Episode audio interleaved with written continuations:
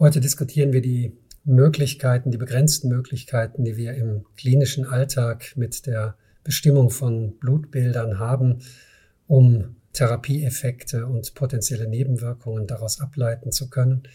Und ähm, als Diskutant äh, begrüße ich äh, Tobias Bob, Immunologe aus Mainz, und äh, freue mich sehr, dass du da bist. Das ist kein alltägliches Brot für uns äh, Grundlagenwissenschaftler, aber umso mehr freue ich mich, dass ich hier auf die klinische Erfahrung von Stefan Schmidt, Neurologe aus Bonn, bauen kann.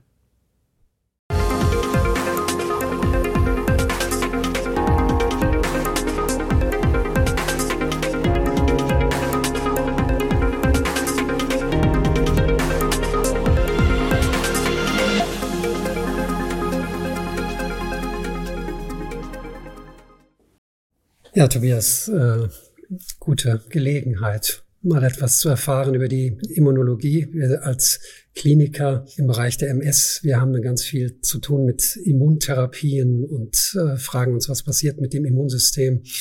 Ähm, und wir haben eigentlich gar nicht so viel ähm, in der Hand, was wir messen können. Und eigentlich ist das, was wir eigentlich immer so zur Hand haben, ist halt das, äh, das Blutbild. Und äh, das ist ja möglicherweise nicht so sehr aussagekräftig. Das heißt, wir bestimmen halt, ähm, wenn es hochkommt, die Leukozyten und dann noch die Lymphozyten und die anderen Subpopulationen. Vielleicht kannst du uns einfach mal grundsätzlich ein bisschen erklären, was wir da überhaupt messen und was können wir daraus überhaupt ableiten. Ja, also erstmal, wenn man sich so ein äh, Blutbild äh, anschaut, dann ähm, freut sich natürlich der Immunologe, dass da zum größten Teil äh, tatsächlich Immunzellen vertreten sind. Und das beschreibt zumindest auf der quantitativen Ebene auch schon die Komplexität, die hinter dem Immunsystem steckt. Ähm, auf, der, auf der anderen Seite muss man, glaube ich, versuchen, diese Komplexität ein bisschen ähm, zu vereinfachen. Ähm, und äh, da haben wir eben bei all dieser Vielzahl der verschiedenen Zellen wie Neutrophile, Eosinophile, Basophile, Monozyten und Lymphozyten, die wir dann gesamt, wie du sagtest, schon zu den Leukozyten zählen, haben wir die Möglichkeit, ähm, diese Zellen äh, zu kategorisieren. Äh, wir kennen zum Beispiel das angeborene Immunsystem und wir kennen das adaptive äh, Immunsystem. Und ähm, diese Einteilung macht insoweit Sinn, als dass das äh, adaptive Immunsystem in der Lage ist, sehr, sehr, sehr spezifisch Dinge zu erkennen, darauf zu reagieren, ähm, eben weil es so eine große Rezeptorvielfalt hat. Das kennen wir jetzt ganz aktuell äh, von den Impfungen, wo wir gerne T- und B-Zellen, die zu den Lymphozyten zählen, äh, dazu bringen möchten, ganz be bestimmte Proteine, in dem Fall äh, von einem Virus, äh, zu identifizieren.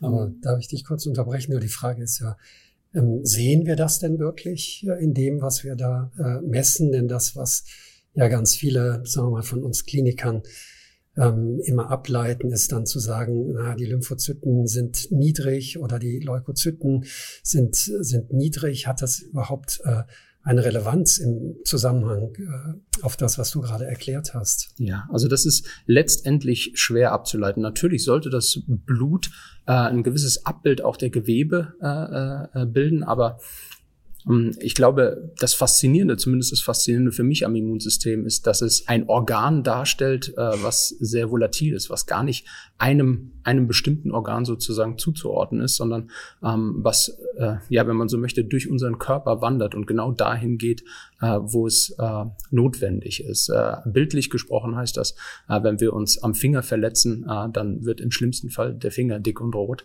weil unser Immunsystem dort arbeitet, äh, aber eben nicht das Ohrläppchen oder der rechte Zeh oder, oder irgendein anderes eine andere Stelle in, in unserem Körper. Und, und dafür haben wir eben diese Möglichkeit, dass die Immunzellen sehr mobil sind, aber gleichzeitig kennen wir, und das wird auch immer wichtiger in Therapie, in Therapieentscheidungen, aber das können wir vom Blutbild eben nicht ableiten, kennen wir auch residente Zellen, die sehr lokal sitzen und eigentlich äh, ihren Ort nicht mehr verändern.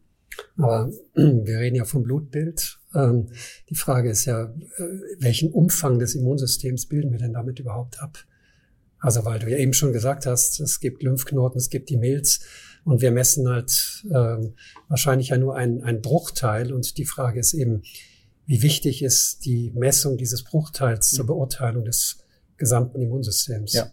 Also die Logik dahinter ist natürlich, dass die, dass die Zellen, wenn die äh, irgendwo agieren wollen, äh, irgendwie dahin kommen müssen. Und da haben sie sozusagen zwei verschiedene Autobahnen zur Verfügung oder zwei verschiedene Straßensysteme. Das ist eben einmal das Lymphsystem, aber natürlich auch das, äh, das Blut- und das Adersystem. Und darüber können wir uns einen Eindruck erhaschen sozusagen, was in einzelnen Geweben äh, vielleicht vor sich geht, aber wir können eben leider nicht spezifisch auf die Gewebe eingehen. Und wir haben ein zweites Problem, ich habe es anfangs äh, schon kurz erwähnt, wir reden hier immer über Quantitäten, wir reden hier niemals über Qualitäten, äh, die wir aufgrund der Zahlen schwer bis gar nicht ableiten können.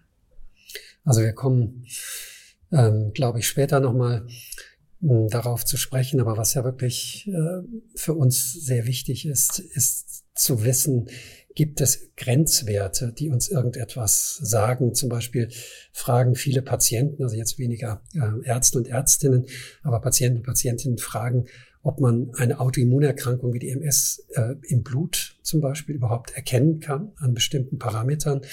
Und was von ärztlicher Seite häufig gefragt wird, ist eben die Frage, ist nicht eine bestimmte Art von Intervention, wo dann die Lymphozyten runtergehen auf Werte von 200 pro Mikroliter bei einem unteren Normwert von 1000, ist das nicht schon gefährlich?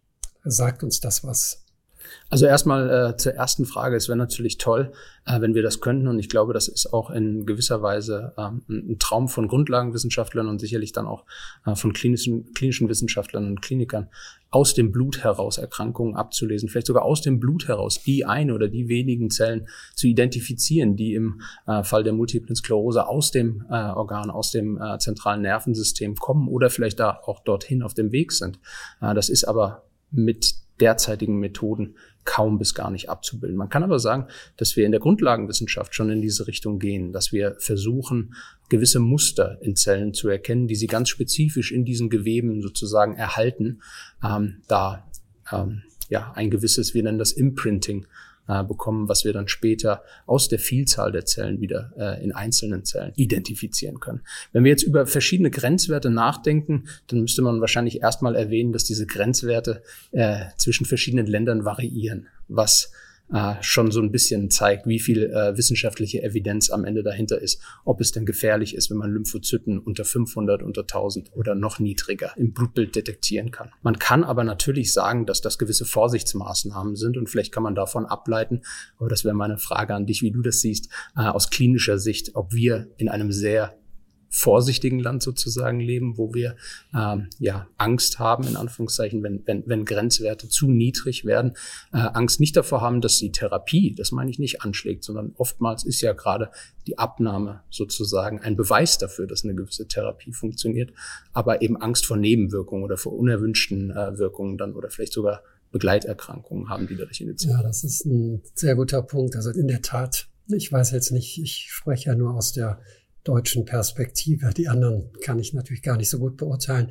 Aber es ist in der Tat viel im klinischen Alltag äh, geprägt von Ängsten und Sorgen, dass man einerseits halt einen therapeutischen Effekt generiert und auf der anderen Seite ähm, aber eben auch Risiken äh, eingeht. Und die Frage ist eben, wir versuchen uns anhand dieser ja, etwas kargen und möglicherweise auch unzureichenden Mittel dem zu nähern. Und die Frage ist tatsächlich, ähm, ab wann werden bestimmte Therapieeffekte, wo eben die Lymphozyten runtergehen, als gefährlich angesehen. Und da hast du recht, das weißt du ja genau wie ich, das sind Konventionen. Bei einigen sagt man 500, bei anderen 200. Das hat aber, glaube ich, keine klinische ähm, Relevanz unmittelbar. Mhm. Auf der anderen Seite sind das die Empfehlungen und wir können natürlich auch als klinisch Tätige dann im Sinne des Patientenwohls das nicht äh, komplett ignorieren.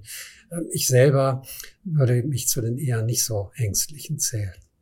Ja, ich glaube auch, dass äh, das richtig und wichtig ist aus der grundlagenwissenschaftlichen immunologischen Sicht, weil äh, nochmal, wie gesagt, äh, ich glaube, die, die schnöde Anzahl der Zellen äh, wird uns hier nicht weiterhelfen, sondern wir müssen die Zellen funktionell charakterisieren. Aber auch da bin ich eigentlich äh, guten Mutes, dass wir ähm, in Zukunft äh, viel feinere diagnostische Methoden zur Verfügung haben werden, ähm, die uns dann auch was über die Funktion der Zellen und vielleicht sogar, wie wir schon besprochen haben, über die Herkunft oder über ihr Ziel, wohin sie dann gehen wollen, uns erzählen werden.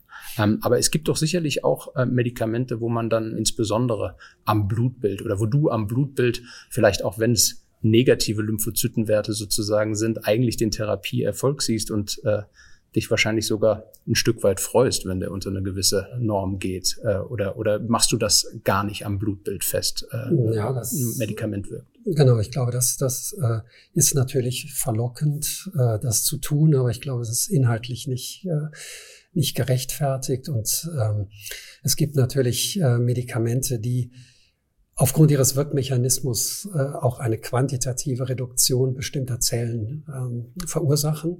Aber es gibt eben Medikamente, ähm, bei denen Patienten über Jahre stabil eingestellt sind. Und du siehst eben im Differentialblutbild, auch mit dem, was wir erheben, auch bei den Lymphozyten, du siehst gar keinen Effekt. Das heißt, du kannst, das ist ein normales Blutbild und das ist ein äh, Patient oder eine Patientin, die sind perfekt therapiert seit Jahren. Mhm. Ähm, das heißt, das macht es ja auch für uns so, so schwierig, weil wir eben den, äh, den Marker eines Therapieerfolges ähm, beziehungsweise die Intervention im Blutbild überhaupt nicht wirklich erkennen können. Mhm. Eigentlich geht's mehr um äh, Sicherheit und um, um Risikovermeidung. Ähm, und ähm, ja, man kann es ja vielleicht einen Schritt weiter treiben. Du hast das eben auch schon kurz ähm, angesprochen. Also wir haben jetzt aus der klinischen Perspektive natürlich diese Blutbilder, Differentialblutbilder.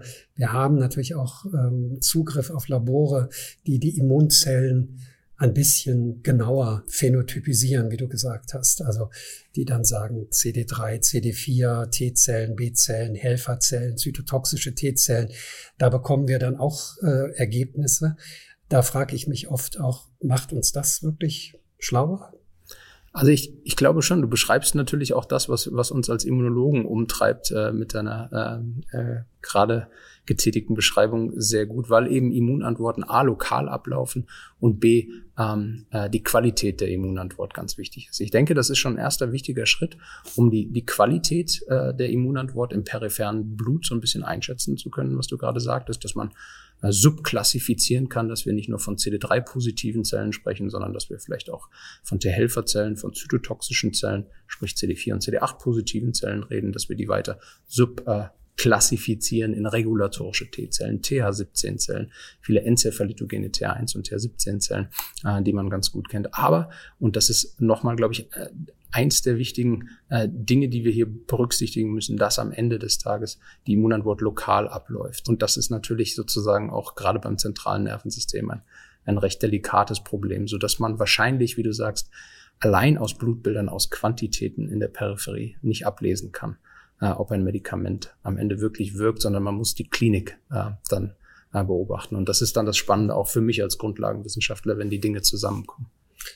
Das ist, glaube ich, ein, äh, für uns Neurologen auch ein ganz wichtiger Punkt, dass wir es natürlich im Gegensatz zu anderen ähm, systemischen äh, Autoimmunerkrankungen, äh, die den Darm betreffen oder die Gelenke, ähm, es eben mit einem Organ zu tun haben, was sich eben diesem Monitoring noch mehr entzieht, mhm. weil eben, wie du ja gesagt hast, die Entzündungsreaktion, die uns wirklich interessiert, wahrscheinlich in der Peripherie generiert wird, aber dann letztlich im zentralen Nervensystem äh, wirklich äh, stattfindet. Und da fehlen uns äh, anhand dieser Blutbilder, glaube ich, sehr die Mittel.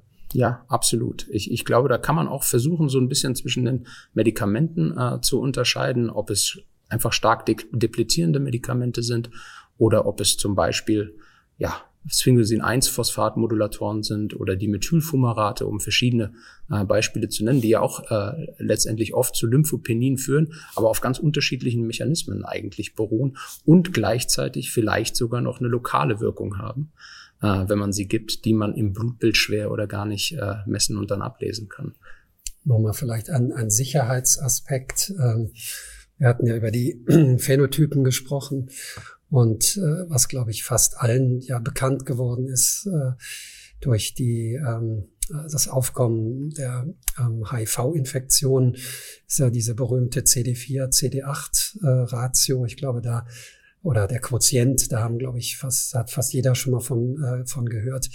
Ähm, jetzt ist es ja so, wenn wir uns die Mühe machen, in diesen Blutbildern etwas genauer zu schauen und wirklich dann genauer typisieren, was wir ja äh, durchaus anfordern können. Können wir denn dann zum Beispiel wirklich sagen, wenn unter einer bestimmten Therapie die CD4 Zellen ein bestimmtes unteres Limit unterschreiten, ist das dann noch ein höheres Warnsignal, als wenn wir wissen, die haben wenig Lymphozyten? Also ich würde, ich würde soweit nicht gehen. Ich würde versuchen, äh, natürlich, das sind, glaube ich, am Ende des Tages, aber das kannst du besser beantworten, sind alles Parameter, die zusammenfließen letztendlich, um Patienten zu beschreiben. Das Allerwichtigste ist sicherlich äh, neben der Bildgebung äh, auch das Klinische, was du vom Patienten, von der Patientin hörst, äh, wie sie sich fühlt mit der Therapie, wie er sich fühlt, äh, wie, wie, wie gut die sozusagen anschlägt. Ähm, wie gesund man dann am Ende des Tages in Anführungszeichen ist. Und ich glaube, das sind dann alles Bausteine, äh, ja, gerade auch für dich oder für ärztliche Kolleginnen und Kollegen, um dann ähm,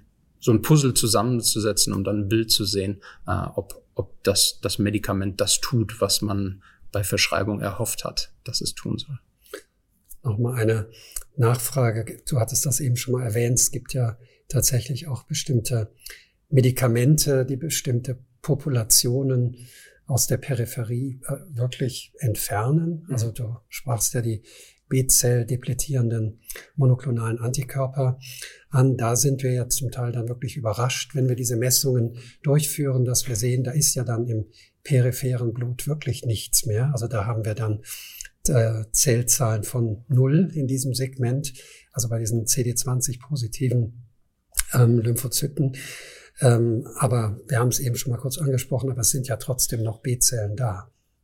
Ganz genau. Da, da haben wir das gleiche Problem in Anführungszeichen, wenn wir über die Therapie oder den Therapieerfolg sprechen, ähm, dass diese Antikörper, diese depletierenden Antikörper nicht überall hinkommen. Einfach, um beim Bild zu bleiben, nur weil die Autobahnen leer sind, heißt das nicht, dass in dem Land niemand mehr lebt, sondern dass die Leute im Zweifelsfall zu Hause sind sozusagen.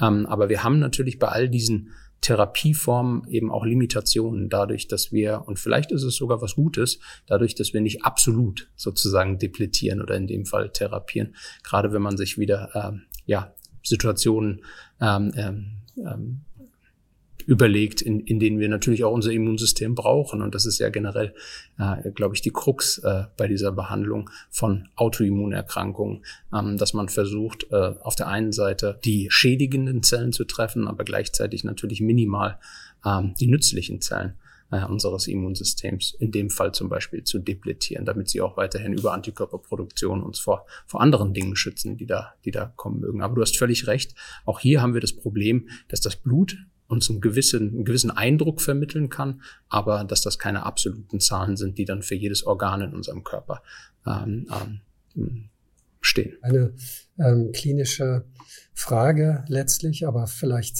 für dich als Immunologen.